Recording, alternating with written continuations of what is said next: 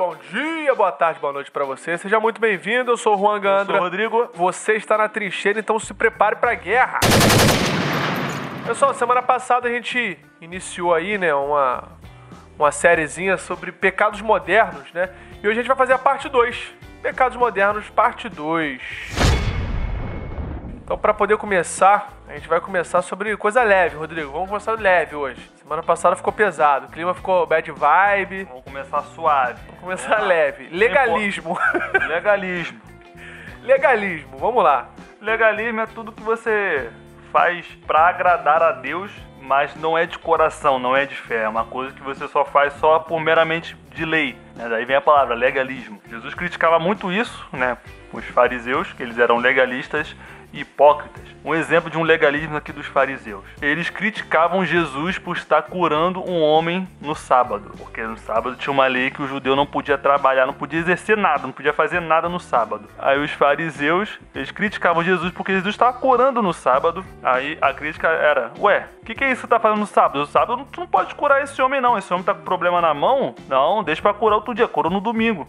Ou seja, estavam mais preocupados em querer cumprir a lei do que amar o próximo. Cara, tem uma, uma passagem que enquanto Jesus estava curando no sábado, os fariseus estavam criticando ele no sábado por estar curando. Assim que acaba o milagre, os fariseus procuram uma forma de matar Jesus no sábado. Olha só o nível de legalismo que eles chegaram. Não podia fazer milagre. Mas vamos ver, arquitetar é, vamos pra matar uma, alguém. vamos ver uma forma para poder matar esse cara aí, que esse cara tá fazendo muito milagre. Vê, né? O nível de legalismo deles era absurdo, cara. E hoje em dia existe muitos tipos de legalismo, por exemplo, legalismo político, né? Quando um pastor, um pregador sobe no púlpito para falar que só é crente quem vota em político tal, só é crente de verdade quem vota em político tal. Isso é legalismo, porque a Bíblia não afirma isso. É uma regra que ele tá tirando da cabeça dele e que ele diz que é uma regra santa, mas não é. É tipo assim, é você proibir algo que Deus não proibiu isso. E ordenar algo que Deus não ordenou. É, resumindo, resumindo seria isso. Resumindo seria isso. É, então você você falar para a pessoa poder, ah não, você precisa fazer jejum todo dia. Aí você coloca esse julgo sobre o povo, né? E você mesmo nem nem tchum. Nem, nem nada, é, mano. Todo... Estaria sendo hipócrita também, né? É, então aí no caso seria um legalismo hipócrita, né?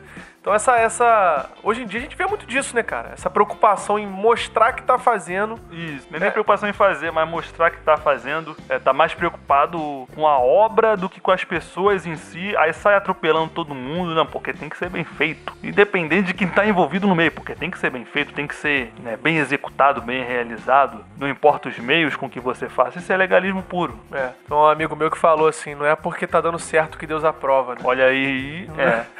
Não é porque tá sendo bem sucedido que Deus aprova. A gente precisa se preocupar com isso, né? Cara, o que a gente tá fazendo é para Deus de verdade, no nosso coração. Porque a gente usa essa frase como desculpa, Rodrigo. Não, Deus conhece o nosso coração.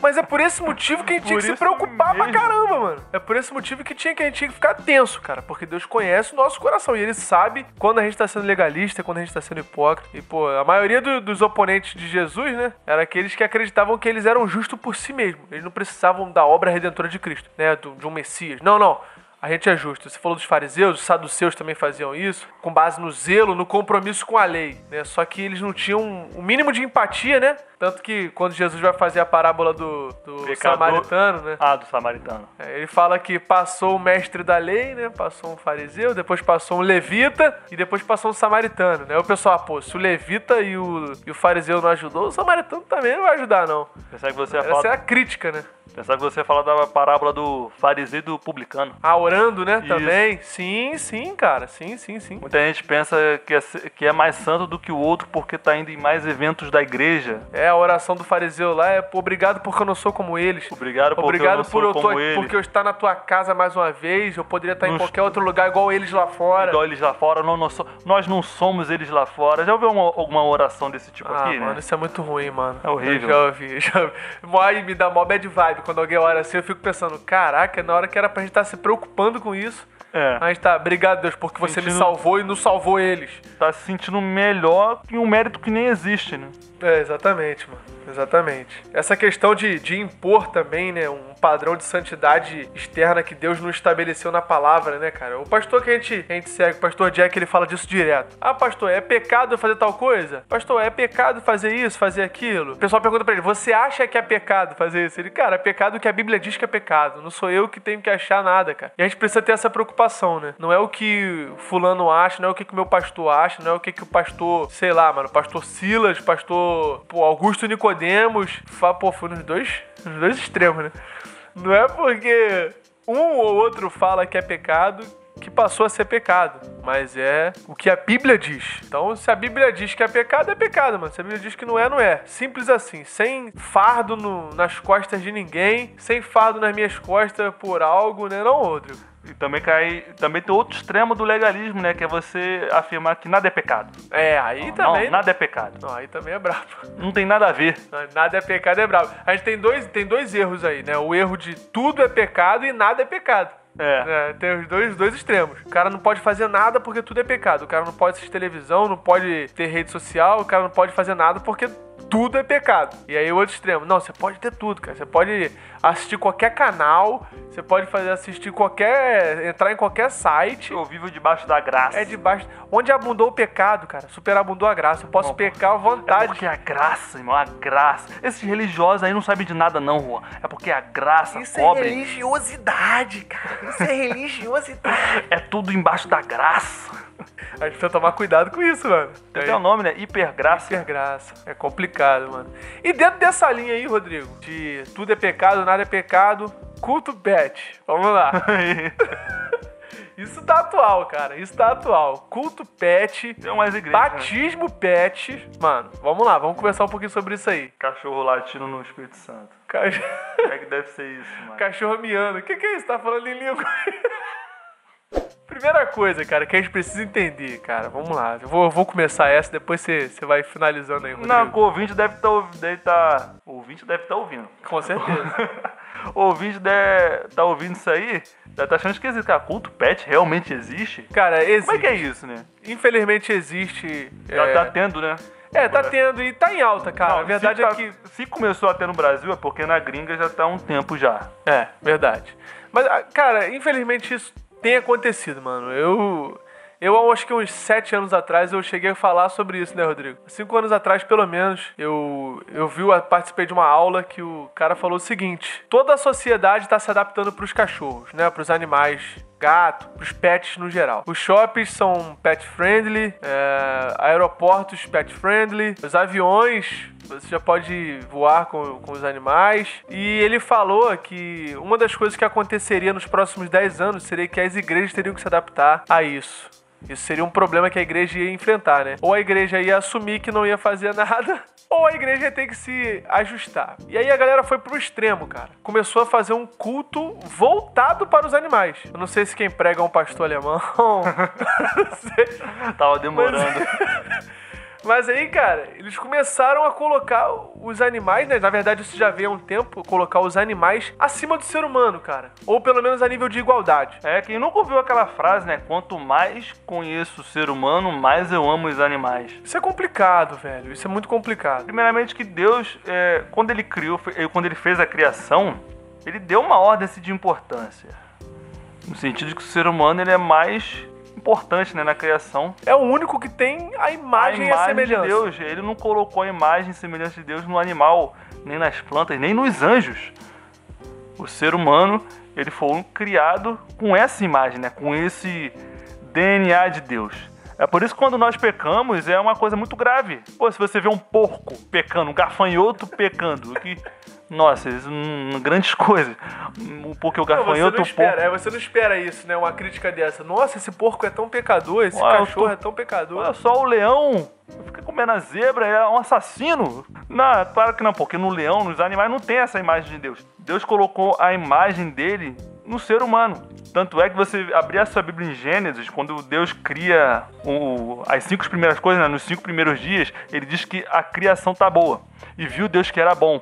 Mas no sexto, quando ele cria o homem, ele diz, e viu Deus que era muito bom. Ele só, ele só diz que é muito bom quando, ele, quando Deus cria o homem. E, ou seja, Deus colocou uma, um valor, um peso de importância no ser humano. O ser humano é mal? É mal pra caramba, mas nós também, quando o homem é redimido, ele tem a capacidade de fazer o bem. É, Jesus mesmo, quando ele dava as parábolas dele, tem uma, uma, uma frase que ele, diz, que ele diz o seguinte, combatendo a ansiedade. Cara, observe os pássaros. Os pássaros não ficam preocupados quando eles vão é, voar para longe. Não se preocupa com o que vai comer. Não se preocupa com o que vai comer, com o que vai vestir. Jesus falando. Vocês são mais importantes que eles. Deus ama mais vocês do que eles. Como é que Deus não vai cuidar de vocês como cuida dos passarinhos? Mas pega esse ensinamento. Deus falou que nós somos mais importantes que os passarinhos, né? Fazendo essa comparação. Ou seja, o próprio Jesus disse. Não, sem contar que a gente recebeu uma ordem de dominação sobre os animais, né, cara? Só aí você já percebe que Deus colocou o ser humano acima dos animais. É, vou, vou deixar uma pergunta no ar, né? Uma pergunta no ar. E aí você, você responde. Você vai perceber que nível de importância você tem dado para os animais. Tem um cachorro se afogando e um ser humano se afogando. Quem você acha que seria o certo de salvar? Aí você responde. Aí você responde. Só para você poder tentar entender um pouco o nível de importância que o ser humano tem, cara. O, Os animais existem por causa do ser humano e não é o contrário. Isso, isso. Agora também tem o um contraponto, cara. Não é que a gente tá dizendo que o animal deve ser maltratado, não, a gente não, não deva é. cuidar dos animais, claro que não. Como criação de Deus, nós devemos zelar pela vida do animal. Sim. Não devemos ser contra a exploração, os, maltra os maltratos, maus tratos, contra todo tipo de crueldade. Ter um pet é muito bom, cara. Ter um cachorrinho, você já teve um cachorro, eu já tive é, cachorros também. Um gatinho, é animal fofinho, que é, Sim. é assim, entretenimento, é pet. É bom, a gente gosta. Mas às vezes, muitas das vezes a gente coloca num lugar que não é para ele estar a gente cria uma expectativa que não é para criar. Coloca exemplo, num pedestal que a gente falou no, no podcast, podcast anterior. Coloca então, no pedestal, né? Não se trata de você chamar o seu pé de filho. Você pode chamar seu pé de filho, pô. Tem gente que chama, tem gente que chama planta de filho. Mas agora você trata realmente como se fosse teu filho eu acredito que fica complicado. Cuidar de um pet é mais fácil. É muito fácil você chamar um pet de filho, porque é fácil, relativamente é mais fácil do que cuidar de um bebê. Se você vai sair à noite, você deixa o, o cachorro lá trancado na, ou na corrente só botar uma vasilha de água, você, uma vasilha de comida, você cuida do teu cachorro. Uma criança, uma, um bebê não é assim, né? Aí é mais fácil a gente dizer, oh, eu amo mais os animais do que prefiro ter filho cachorro do que ter filho de verdade. Então, esse tipo de coisa. É. E a gente acaba também correndo risco, né, cara? Porque o animal, na verdade, ele foi criado para servir o ser humano. Isso. Né? O animal foi criado para isso. Qualquer tipo de animal, ele foi criado para poder servir o ser humano de alguma forma. E você não pode viver servindo o animal, cara, sabe? Tu não pode viver às custas do animal. Caraca, eu não posso fazer tal coisa porque eu tenho que levar o meu animal comigo. Cara, tem alguma coisa errada. O nível de importância dele tá.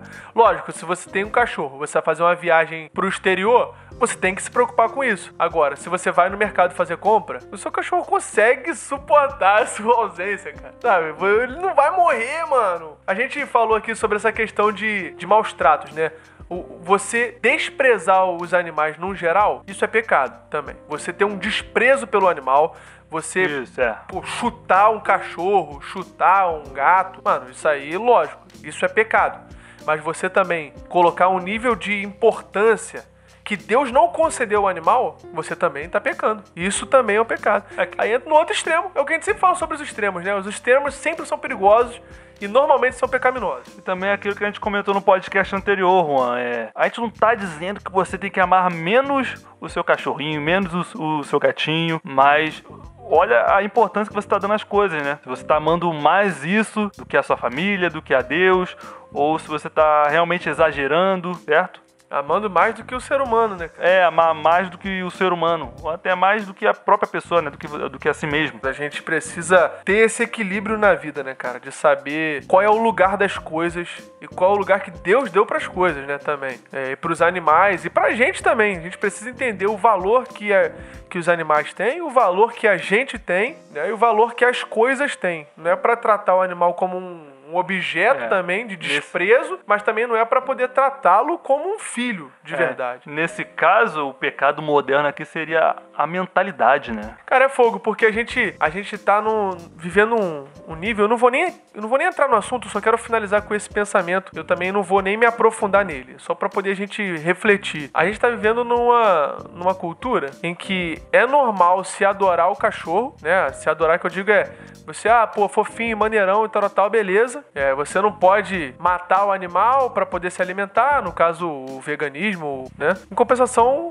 o aborto está sendo cada vez mais é, apoiado. Então, é olha, olha o é nível de inversão que a gente está vivendo. Direção de valores. Completo, cara. Então vamos lá, vamos pro próximo, próximo pecado aí que a gente anotou, que a gente percebe também na, na nossa vida cotidiana e no geral também, né? Que seria as divisões, cara, na igreja, as facções, né? Que Paulo sofria também lá atrás. Ele mesmo combateu isso, se eu não me engano, foi em Coríntios, né? É, po- popularmente conhecido como panelinha. É, a panelinha da galera. E, e Paulo, ele combatia isso, né, cara? Cara, uma igreja pra ter proble- problema, até falei isso com o Rodrigo aqui antes. Igreja pra ter problema. É a igreja primitiva, cara. É a primeira igreja. Caraca, os caras eram muito doidos, mano. Os caras eram muito doidos, muito doidos. Hoje em dia, eu acho que a igreja tem menos problema do que aquela igreja lá. Até porque a, a funda, o fundamento da- das coisas foram feitos na hora, né? Paulo tava formando as igrejas e não tinha, ele não tinha a bagagem literária que a gente tem hoje Uma pra poder estrutura. trabalhar. É, e lá atrás, cara, o pessoal falava: não, eu não, não, não fecho com Paulo, não, eu fecho com Apolo, irmão. Não, não, não, eu sou de Pedro. E Paulo combateu isso, né? Falando, não, você tá falando que é de Paulo, tá falando que é de Apolo? Mas, mano, a gente serve mesmo Deus, pô. Um plantou, o outro regou, mas Deus é que dá o crescimento. Pensa na separação que existe, por exemplo, de time de futebol. Cara, eu já ouvi numa aula minha de, de faculdade, eu esqueci qual disciplina, de empreendedorismo, né? Que muitas empresas, quando vão abrir uma alguma filial em uma cidade, tem que pesquisar a cultura dessa cidade. Porque tinha uma cidade, por exemplo, vamos supor que o uniforme da empresa era azul. Aí tem um bairro lá que torce pra um time que é da camisa vermelha. Tu Isso, pode... é. Entendi, Aí ninguém ah, espanta os clientes. Entendi, entendi. Porque associava o uniforme da empresa que era azul para algum outro time. Ou Entendi. seja, é, separava essas facções.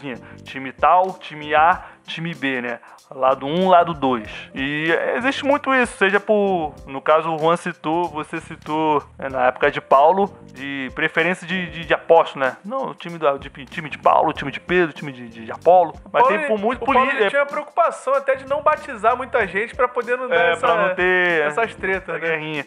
Hoje em dia eu vejo que tem muito de político. Também, também. Eu não falo com bolsominion, eu não falo com petista. Sabe? Esquece que o que nos une é superior a qualquer coisa em política que eu tenho em comum, é superior a qualquer, sei lá, se, eu- se você for do mesmo time que eu, se a gente tiver o mesmo time de futebol, os mesmos gostos, o que, o que me une é a nossa filiação com Cristo Sim. é superior a qualquer outro tipo de coisa. E às vezes a pessoa não consegue ver é, que isso deveria superar as diferenças. Caramba, eu não tenho a visão política que você tem. Você peste com um lado político oposto ao meu. Mas, pô, a gente tem Cristo. A gente é unido a Cristo. Isso supera. Então, eu vou ter comunhão com você. É maior, né? É maior. Maneiro. E muita, às vezes a gente esquece isso e vê dentro da igreja. Facções, panelinhas. É, panelinhas no sentido de que de, exclu- de ter exclusão mesmo de pessoas, né? Falando dessa questão de, de, de política aí, a gente precisa até tomar cuidado é, para que a nossa ideologia não esteja acima da Bíblia, cara. Olha aí. Porque teve uma vez que eu tava numa escola bíblica e o cara falou. Ele fez uma leitura do, do Antigo Testamento sobre o maná e falou que o maná foi um projeto social de Deus. E aí até que fez sentido por uma É. parte. Só que ele queria dizer que, que não deveria trabalhar, que o Estado deveria suprir ele. Porque Deus. loucura. Tipo assim, ele foi pra ideologia. Ele colocou a ideologia acima da Bíblia. Ele leu a Bíblia com a lente da ideologia. A gente precisa tomar cuidado com isso. Mas voltando pra questão da, da divisão, né? Não só dentro, dentro dessa, desse âmbito político ou apostólico, né, que o Paulo estava falando lá, mas também acontece num- num- numa versão micro, né?